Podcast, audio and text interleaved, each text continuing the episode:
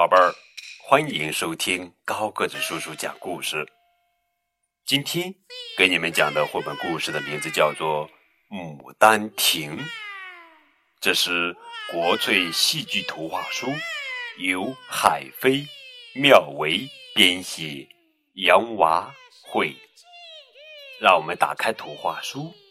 嗯，这是杜丽娘。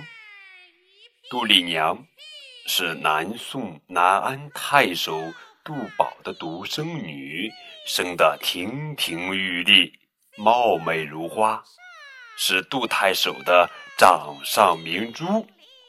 杜太守请来老秀才陈最良当老师，把杜丽娘整天关在书房里读书。伴读的丫鬟春香。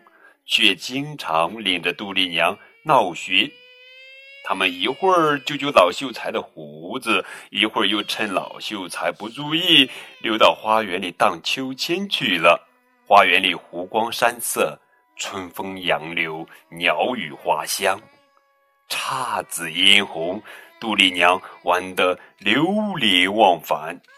游园归来，杜丽娘梦见自己与一个秀才相爱了。两人情投意合，难舍难分。虽然是梦中的相爱，杜丽娘却因为相思而生了病。她知道自己的生命快要结束了，于是强大精神画了一幅自画像。美丽的杜丽娘在中秋的夜里早早的离开了人世。杜丽娘被葬在了牡丹亭畔的梅树旁。他的自画像也被藏在了花园里的太湖石下。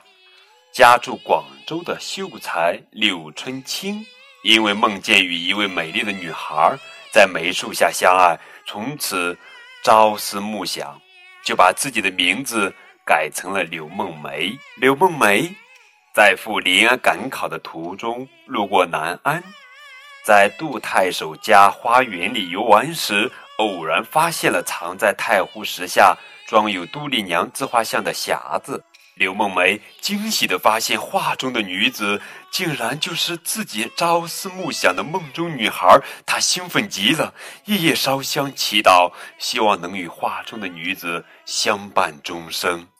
刘梦梅的深情感动了天国里的杜丽娘的灵魂，她变成了真人，向刘梦梅讲述了自己从梦中。与他相恋到花季早逝的情形，虽然二人一个在天国，一个在人间，两颗相爱的心却紧紧地连在了一起。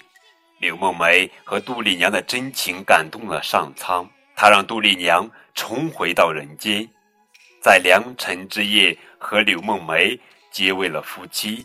杜丽娘陪同柳梦梅去临安考状元。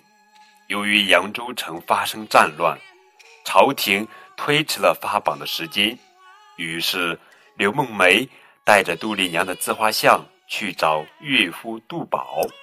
杜宝因平定扬州战乱有功，被升为宰相。他看了杜丽娘的自画像，不但不相信女儿能为爱情死而复生，还认定刘梦梅是盗墓贼。会考发榜，刘梦梅高中状元。金銮殿上，皇帝亲自断定。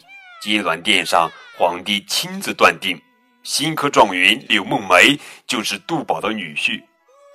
杜丽娘为情而死，为情而生，感天动地，全家喜得大团圆。这就是《牡丹亭》的故事，这也是中国第一套。国粹戏剧图画书，更多互动可以添加高个子叔叔的微信哦。再见。